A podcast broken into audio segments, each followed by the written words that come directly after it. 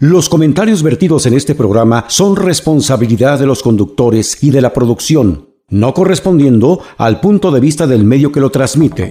Estás entrando a la capital del mundo laboral. Preguntas, respuestas, dudas, comentarios, quejas, opiniones. Todo esto y más bajo la conducción del licenciado Víctor Hugo Pérez y el doctor Jorge Díaz Galindo. Un concepto diferente de la radio Inicia Enfoque Laboral de Ley. Amigas, amigos, qué gusto que sigan con nosotros en este su espacio radiofónico Enfoque Laboral de Ley. Iniciamos la plática y el diálogo con nuestra estimada y muy respetada maestra Rosa María Navacuña, directora general del Centro de Conciliación Laboral del Estado de México, y que en verdad nos dio una cátedra de temas tan importantes de cuál es la tarea, perdón, el quehacer cuando llega un trabajador a querer conciliar, a quererse quejar, porque lo primero es irse a quejar. Me pasó esto, me pasó lo otro, cómo ellos toman estas quejas, cómo las analizan y que de alguna manera logran, lo voy a repetir yo porque estoy totalmente maravillado, de cada 100 juicios, de cada 100 solicitudes de conciliación, 75 se resuelven a través de una conciliación en un término para mí ejemplar mínimo 20, máximo 30 días. Y en este orden, eh, estimada maestra, muchas gracias. Al contrario, muchas gracias otra vez por la oportunidad de poder platicar con todos tus radioescuchas y poder acercar el tema de la conciliación a las y los mexiquenses. Nuevamente, muchísimas gracias y comentarte que esto de las nuevas paradigmas y sobre todo de los nuevos resultados que se han generado a través de la reforma laboral es gracias a nuestro señor gobernador que está con la sensibilidad y que estuvo en su momento con las decisiones firmes para crear este centro de conciliación laboral como el primero del país y la sensibilidad y liderazgo de la señora secretaria para continuar cercana a los, y a las mexiquenses, puesto que es a través de la conciliación como se ha demostrado en el Estado de México históricamente cómo se resuelven los conflictos de una manera amigable y sobre todo de una manera equitativa para trabajadores y empleadores. Una pregunta que me salta en este proceso de conciliación, donde la historia nos decía uno sale beneficiado y otro perjudicado. Y quiero pensar en la parte patronal, en los empleadores. ¿Se quejan mucho de que hay quejas, hay comentarios de, oye, pues tú eres muy, muy al trabajador? ¿Sale satisfecho el empleador?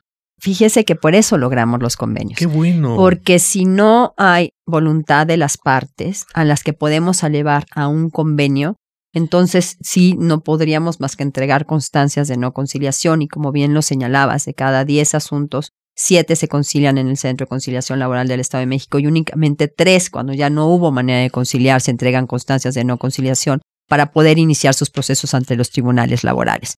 Aquí porque sí es un ganar-ganar porque el propósito más importante es que el trabajador conozca cuáles son sus derechos generados durante su trabajo y al mismo tiempo el empleador reconozca que obviamente tiene que entregar en ese momento los beneficios al trabajador a través de sus finiquitos y en sus casos indemnizaciones y que esto lo va a tener que hacer también ante los tribunales. Entonces tenemos empleadores mexiquenses sumamente inteligentes que saben que tienen que hacer esas liquidaciones y que llegan a acuerdos con esas liquidaciones. Y además estos acuerdos lo que tienen de interesante, vamos a poner un ejemplo.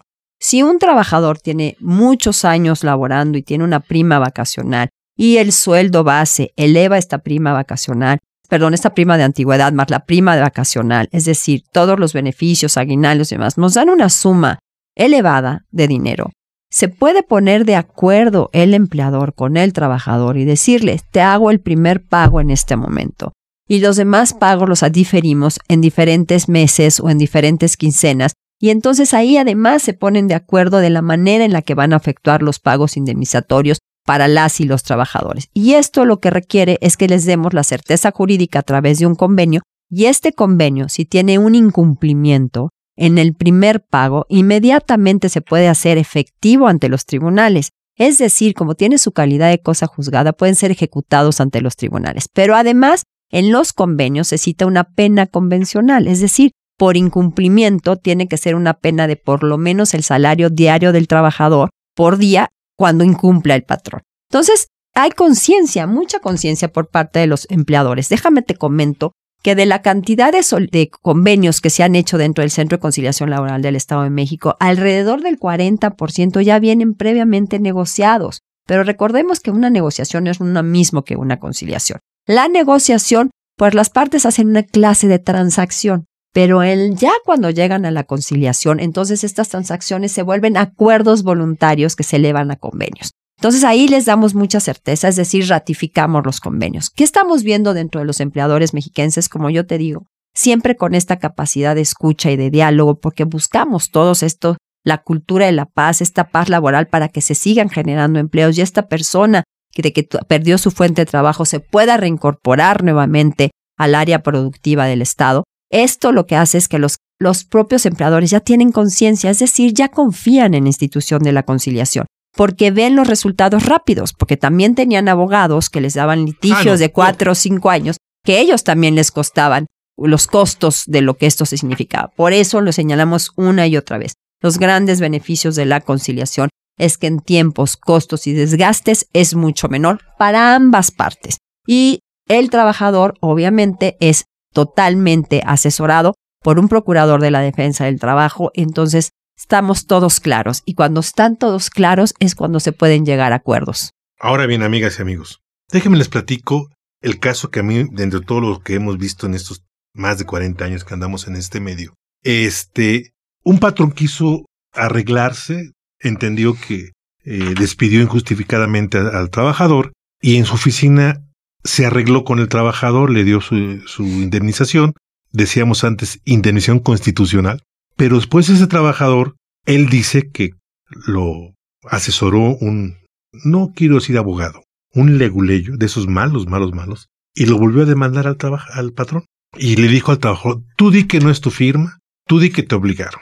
Y yo me acuerdo que en aquel tiempo el secretario del trabajo en turno decía, vayan a la junta, en este caso, vayan al centro, a ese tipo de convenios de ambas partes de voluntad, que la autoridad certifique y testifique y que ya sea como dijo la licenciada, la maestra, cosa juzgada para que no tengamos sorpresas de ningún tipo. Es otro servicio que nos da también el centro. O sea, a ver, ahorita está muy de moda que las trabajadoras del hogar estén demandando mucho a las patronas, mucho, mucho, mucho. Entonces llegan a un, llegan a un acuerdo en su casa, ¿no? A ver, te voy a liquidar tus cinco años, diez años para que no hagas antigüedad. Y ahí en cortito les dan X cantidad y este, ponen como testigo al alguien de la familia, pero siempre hay gente oportunistamente negativa y mala, ¿eh? Ese acuerdo que hacen ustedes de buena voluntad, si no lo llevan con la autoridad, se les puede revertir y regalan su dinero.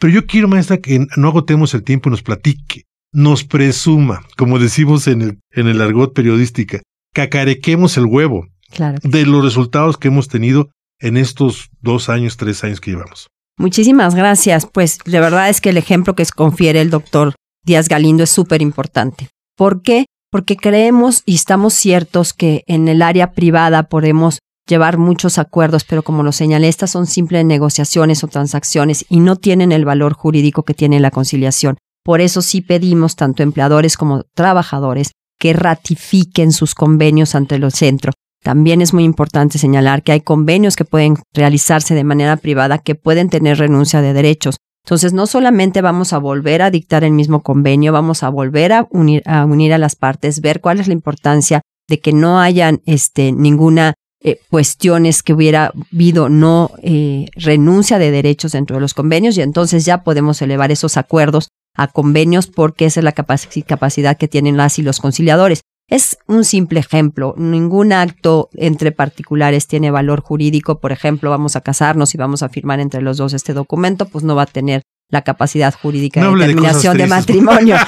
Podemos decir, pues hago un testamento de puño y letra, tal vez tendría algún valor, pero tendría muchísimo más valor si lo hacemos ante un notario. ¿Qué quiero decir? Las y los conciliadores, además de estar sumamente capacitados, tienen esta capacidad que tienen también los notarios de tener fe pública, eh, por eso pueden elevar a los convenios a cosas juzgadas. De veras, amigas, amigos, lo que nos está diciendo la maestra es vital, porque me acuerdo que este patrón todavía no tenía la Secretaría del Trabajo eh, gente especializada en grafología, ¿no?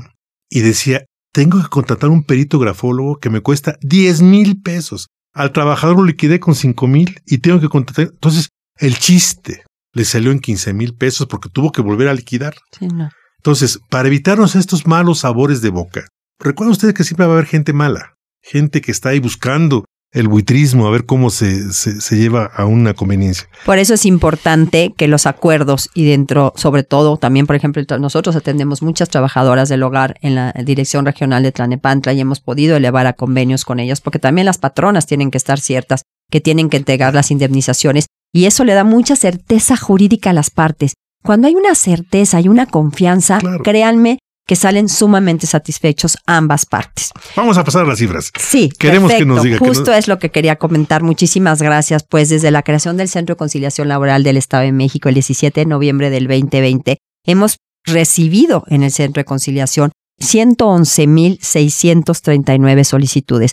Es un número sumamente amplio. Recordemos las características del Estado de México, siendo la segunda economía del país, teniendo también eh, la capacidad de, eh, de, tener un corredor industrial tan importante, es decir, población económicamente activa, 8.1 millones de personas, más de 700 mil unidades administrativas, con estas 111 mil 639 solicitudes de conciliación. ¿Cuántas? Nos damos 111 mil 639 desde la creación del centro hasta el 24 de agosto de este año.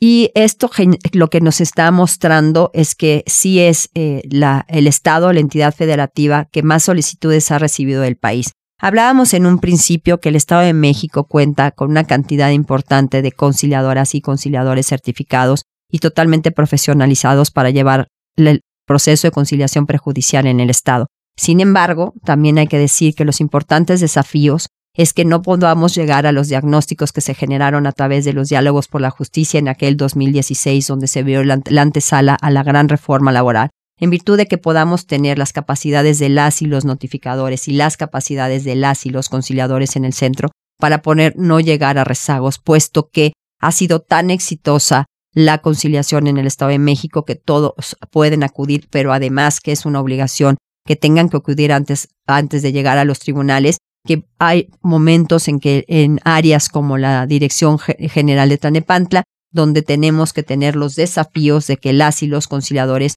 no tengan más de 10 conciliaciones en un día para que puedan ejercer la capacidad y las herramientas y que cada uno de los asuntos se tome la importancia que se le requiere y que se concilie como debe de ser. Es decir, tenemos que tener en futuro herramientas importantes para poder fortalecer la conciliación. La conciliación llegó para quedarse, ya es una realidad en el Estado de México, pero se tiene que consolidar. Y uno de los retos de la conciliación es la consolidación, y esta es a través de generar espacios que no conformen rezagos, porque de estas 111.639 solicitudes, más del 50%, es decir, casi 60.000 solicitudes son únicamente para la Dirección General de Tlanepantla. Entonces, las cargas de trabajo se tienen que eh, ejercer a través también de los notificadores.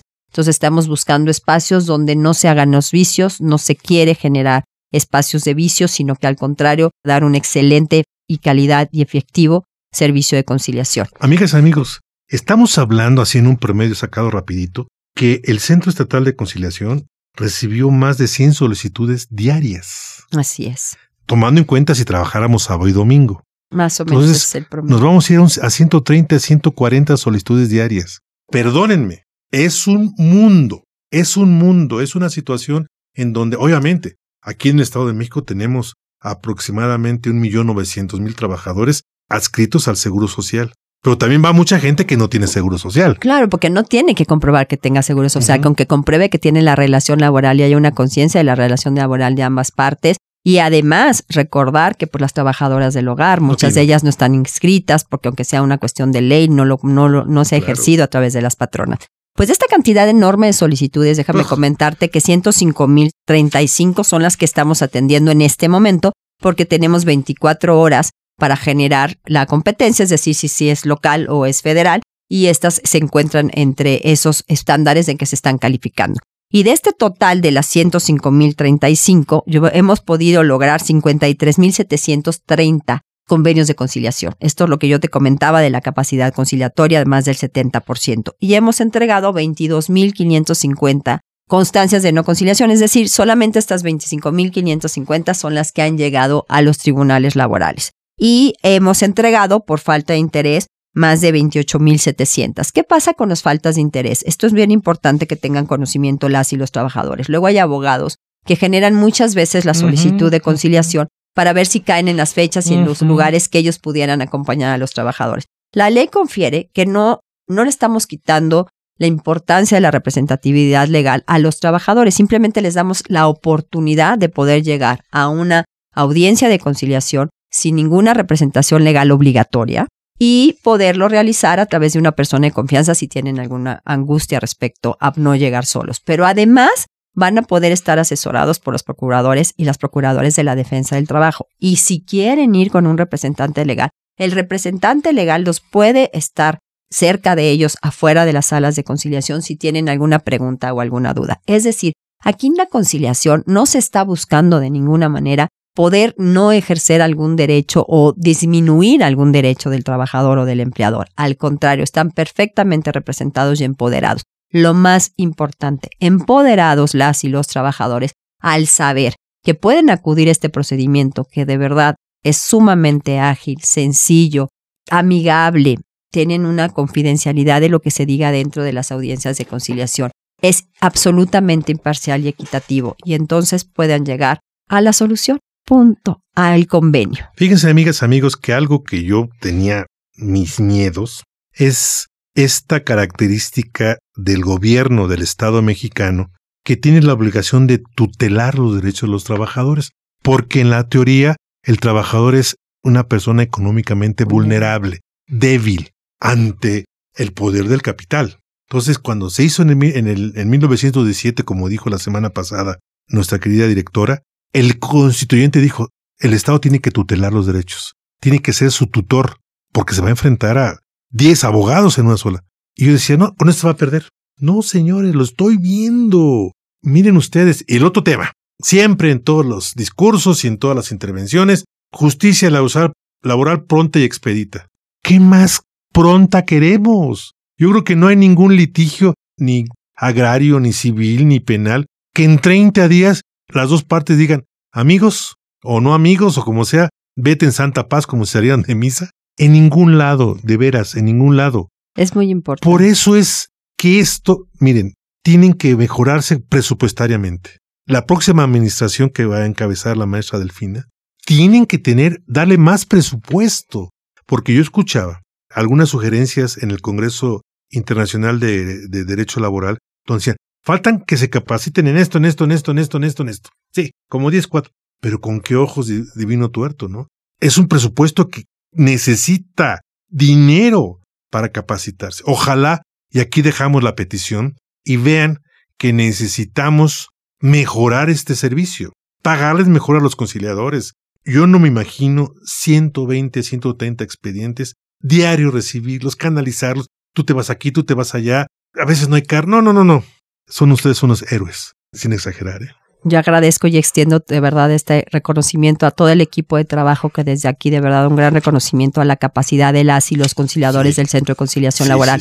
Lo que no queremos es que estos temas de las cantidades de solicitudes rebasen las capacidades de las y los conciliadores y sí tener el desafío de poder entender que este, la conciliación tiene que se consolidarse y que busquemos y que sepamos que es el único medio factible para resolver los conflictos en temas laborales y obviamente en muchos otros temas, pero que ha dado importantes resultados en el tema laboral. Y, esto como te comentaba de la capacidad de conciliatoria de más de 53.780 convenios de conciliación desde que se creó el Centro de Conciliación Laboral del Estado de México, tiene una cantidad que se ha podido entregar a las y los trabajadores y la satisfacción de ellos, como bien confieres, y esta paz y esta tranquilidad de haber recibido lo que por derecho les corresponde, es de 2.146 millones 950 mil. Esa es la cantidad que se ha entregado a las mujeres y los mexiquenses, puesto que es lo que se merecen a través de estos convenios. Lo que dice la ley, lo que dice la Constitución. Exactamente. No hay ningún abuso para el patrón, ni tampoco ningún trabajador descobijado de la ley. Eso es importante. Y también señalabas que esta reforma, eh, yo entiendo que el derecho tiene principios que se quedan estáticos, pero también es movible puesto que es movible junto con las necesidades de la sociedad. y esta era una necesidad apremiante en la sociedad mexiquense, los cambios en la capacidad de la justicia laboral. Y esto hizo que entonces sí tuviera otro carácter el Estado, pero también junto con las reformas que se generaron en el 2011 en derechos humanos. ¿Qué quiere decir? Que hay una garantía para la justicia laboral. Es decir, el Estado ya no es, un, no es un tutelar, es decir, no es una potestad absoluta del Estado proteger únicamente a los trabajadores, sino que lo que hace es que garantiza, sí protege, pero al mismo tiempo los garantiza. ¿Y qué quiere decir con ello? Que está poniendo los medios, ahí está el Centro de Conciliación Laboral, está abriendo un gobierno que está cercano a las y a los mexiquenses, otorgándoles estos servicios para que ellos se sientan con toda la confianza institucional de llegar y saber que se va a resolver su conflicto en los tiempos que la propia ley no lo señala, en menos de 45 días. Nos está llegando el tiempo. Yo no quisiera cerrar estos dos de veras enriquecedores programas eh, con toda la información que nos está dando. Denos más, más números para que realmente podamos entender sobre todo le voy a decir cuál sería mi sentir, y también de muchos compañeros sindicalistas, que estas acciones de conciliación, la próxima administración las refuerce, con más personal, con más dinero, porque es importantísimo para el capital tener la garantía de que hay una justicia laboral. Y para el trabajador, que va a trabajar siempre auspiciado por la ley. Así es, y es un trabajo que debe de ser continuo. Déjame también comentarte que gracias a la sensibilidad de nuestra señora secretaria estamos haciendo acompañamientos a una justicia interactiva, es decir, estamos llegando a una justicia itinerante, discúlpame, entre lo que estamos participando entre las caravanas de la justicia, estamos acercando el servicio de conciliación a las y los mexiquenses, llegando a estos municipios indígenas que el Estado de México tiene 43 municipios indígenas y estamos informando sobre los beneficios de la conciliación. Esto debe continuar. Además, estamos muy contentos de estar ya también en Ciudad Mujeres, en Ciudad Mujeres La Paz. También las mujeres mexiquenses pueden acercarse a obtener alguna asesoría si tienen algún desprendimiento de la fuente de trabajo por alguna razón, ahí mismo lo podemos estar atendiendo. Hemos podido lograr que un grupo importante de mujeres, es decir, 21.277 mujeres, se han beneficiado a través de un convenio de conciliación. Estoy cierta que tenemos que hacer mucho trabajo más de difusión más de estar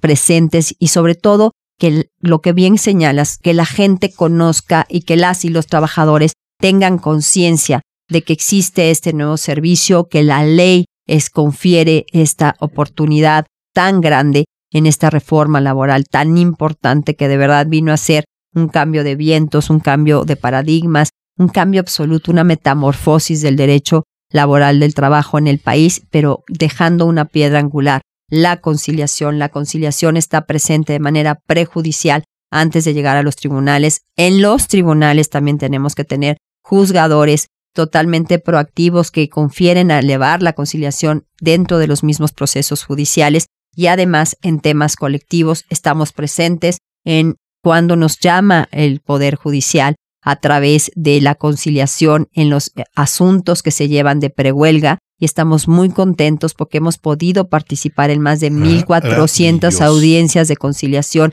a nivel colectivo en los, en los tribunales de Xonacatlán, que son los que llevan los temas colectivos, y gracias a la intervención de jóvenes activos con mucha conciencia social, entendiendo la importancia de poder conciliar a un contrato colectivo en donde sabemos que hay muchos trabajadores atrás que pueden estar siendo afectados, pero que pueden al mismo tiempo estando ser beneficiados por los convenios hemos tenido en el Estado de México cero huelgas. Yo quisiera ya para cerrar con broche de oro, apelando que usted es una profesional muy importante, una profesional con mucha capacidad y con una integridad ética como abogada.